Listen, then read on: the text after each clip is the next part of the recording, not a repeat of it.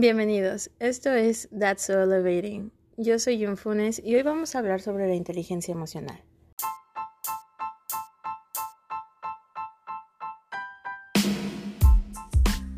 Ok, intenciones con Jun. Cada episodio quiero que establezcas una intención. Puede ser, por ejemplo, que del episodio de hoy vas a aprender cómo ser inteligente emocionalmente o que vas a saber autorrelajarte que a partir de hoy vas a dejar sanar tus heridas y vas a permitirte tener procesos de sanación.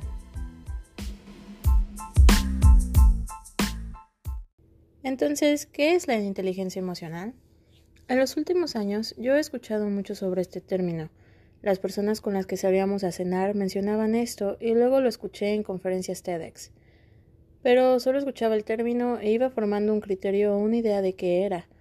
Cuando llegué a Canadá la primera vez, hace ocho años, yo me di cuenta que los canadienses vivían cosas muy diferentes. Eran radicales con sus ideas y muy severos en cuanto a juzgar a las empresas. Y regresé después a México y veía cómo todos mis compatriotas vivían. Y en cierto modo me gustaba más el espíritu del mexicano. Somos un país con historia de miles de años y nuestras costumbres y tradiciones son en gran parte influenciadas por los españoles, pero más tradiciones y creencias Ah, son prehispánicas y de esas estoy orgullosa. Por eso siempre mi inclinación patriota me hacía pensar aferrarme a que los mexicanos estábamos bien y los canadienses simplemente eran hipsters. Qué mal estaba, pero está bien, porque en ese entonces era solo una adolescente y creo que la intensidad con la que amaba mi país formó una postura muy importante ante mi nación y en sí mi persona y raíces. De verdad que yo estaba tan obsesionada con mi patria que me negaba a hablar inglés y en serio que hasta me chocaba. Yo aprendí inglés desde el kinder, pero siempre he dicho que mi segundo idioma es mandarín, ya que este sí elegí aprenderlo con amor y el inglés era una materia impuesta para mí. Ahora siendo más madura puedo ver la vida de los canadienses con un lente más crítico. Ya tengo las herramientas y el criterio para reconocer el bien y el mal, e incluso qué es snob, y todo esto gracias al juicio que formé en el paso de los años. Por eso esta vez decidí ser más abierta y en vez de cerrar las puertas empecé a escuchar y posteriormente leer libros sobre el tema o buscar fuentes que respaldaran ciertos términos. Y fue cuando abrí mi tercer ojo. Oh my god, you guys. La cantidad de costumbres y razones detrás de todo lo que escuchaba ha sido hermoso adquirir tanta información. Creo que la inteligencia emocional fue uno de los primeros conceptos que cambiaron mi perspectiva. Por eso te quiero platicar sobre esto. En general, a todos los humanos nos moldean de cierta forma para ser más fuerte, para mitigar nuestro dolor y bloquear nuestros sentimientos, ya que si mostramos nuestro dolor, nos van a ver como personas débiles y por lo tanto la competencia va a tener puntos extras. ¿Cuál competencia? Todos los seres humanos amamos competir y los primeros lugares, y eso está bien, creo que es parte de la naturaleza humana. Pero creo que nos hemos desviado en la formación, al precisamente creer que bloquear nuestros sentimientos y mostrar fortaleza en todo momento es lo que nos va a hacer campeones. Todos podemos enfermarnos por estrés, ansiedad, depresión, etc. Y es ahí cuando nos damos cuenta que estamos mal no en querer ganar, sino en el costo que estamos pagando por ganar la competencia, que es nuestra salud.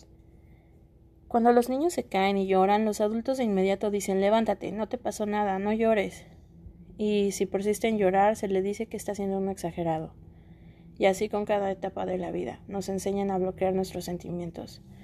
Y también por el otro lado, a las mamás que se toman cinco minutos para calmar al niño se le juzga de ser sobreprotectora y que está mal educando al niño, que lo está haciendo débil y frágil.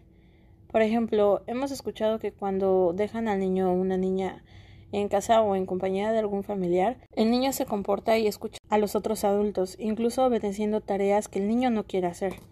Y en cuanto llega la mamá, el niño empieza a llorar desconsoladamente. Obvio la mamá lo va a abrazar y tratar de consolar. Entonces todos los familiares empiezan a juzgar y regañar a la mamá porque quoting here lo está maleducando sobreprotegiendo, haciéndolo débil, que el niño estaba de maravilla antes de que ella llegara. Pero en realidad no es así. Psicológicamente lo que pasa es que el niño a través de experiencias ha aprendido que la mamá lo va a consolar y que la mamá es un refugio. Entonces con las mamás los niños saben que pueden hablar sus sentimientos y que van a ser escuchados. El niño es vulnerable con la mamá y expresa cómo realmente se siente sin miedo a sentirse rechazado o atacado. Es probable que si el niño llora en cuanto la mamá llega, no es porque está consentido, es, más bien que todo el tiempo se sintió incómodo. El ser humano cuando llega a la adultez debe de ser capaz de saber self-soothing o en español autorrelajarse, autocalmarse o autoconsolarse. Self-soothing es una capacidad que el ser humano tiene y nos sirve para que nosotros mismos nos permitamos momentos o acciones de mejoría para que podamos seguir adelante, para sobrepasar cualquier negatividad o dolor. Y el ser humano aprende esto desde tan temprana edad como desde que somos recién nacidos. Por ejemplo, un bebé recién nacido se autocalma o autoconsuela chupándose el dedo. Otro ejemplo que no tiene nada que ver con los seres humanos es el ronroneo de los gatos. Cuando los gatos están acurrucando o están sintiéndose nerviosos o estresados, los gatos ronronean para autocalmarse. Hay muchísimas técnicas que nos ayudan a los seres humanos. Lo bueno es que todos podemos saber esas técnicas. Lamentablemente necesitamos ser enseñados.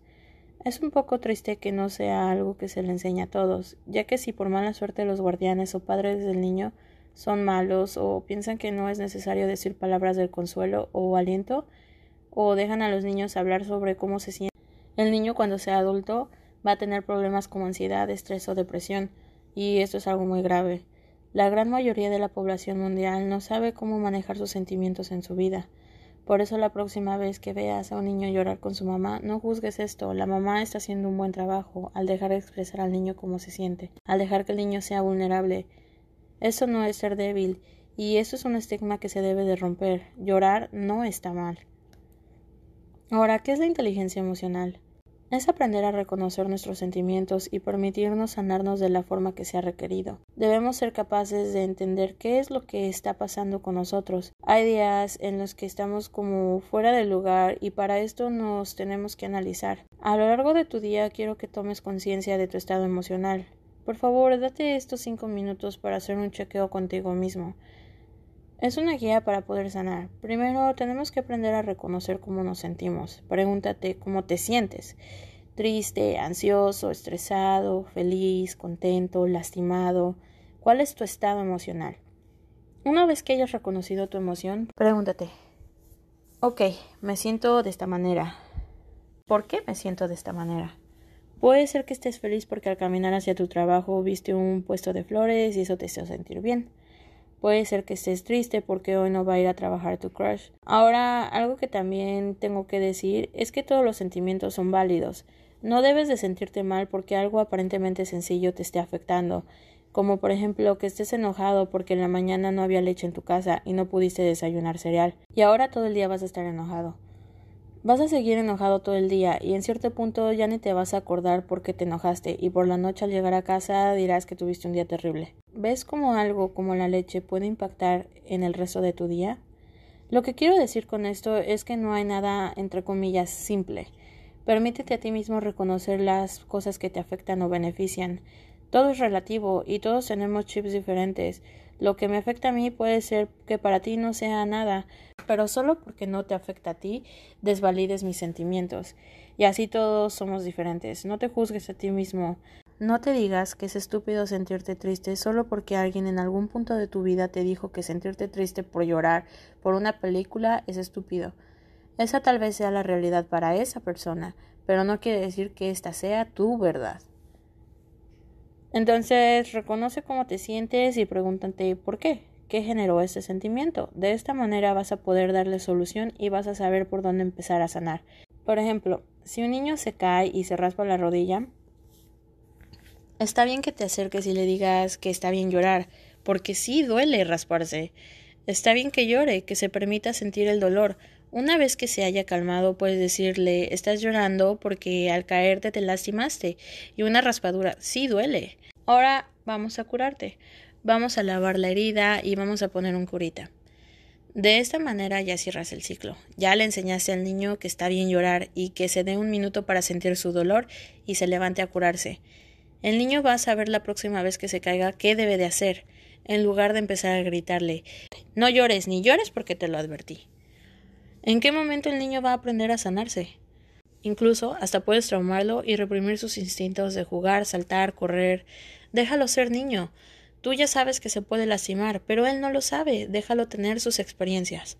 Ahora, no estoy diciendo que le dejes tijeras o que salte desde el segundo piso o que juegue con agua o fuego. Obviamente deben de ser cosas que no pongan en peligro la vida del niño.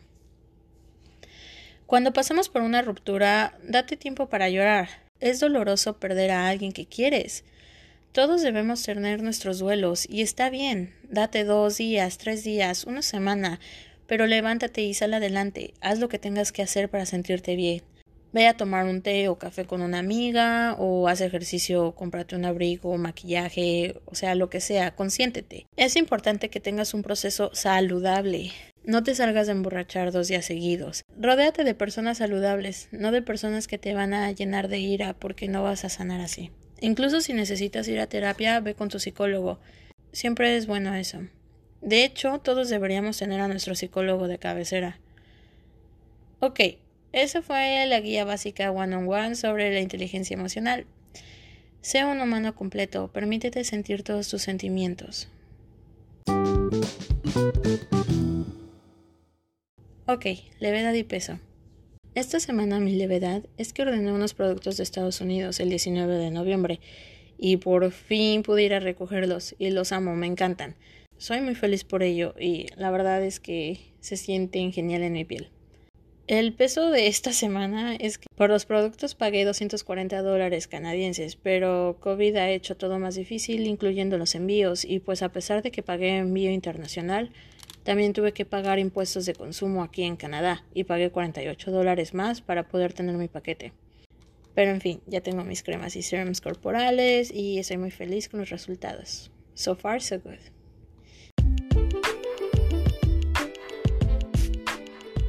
Ok, hasta aquí el episodio del día de hoy. Espero que te haya gustado. No olvides seguirnos en las redes sociales. Nos encuentras como That's So Elevating. Y no olvides también compartirlo con todas las personas que quieres. Si te ayudó a ti, es muy probable que le ayude a alguien más. Namaste y hasta la próxima.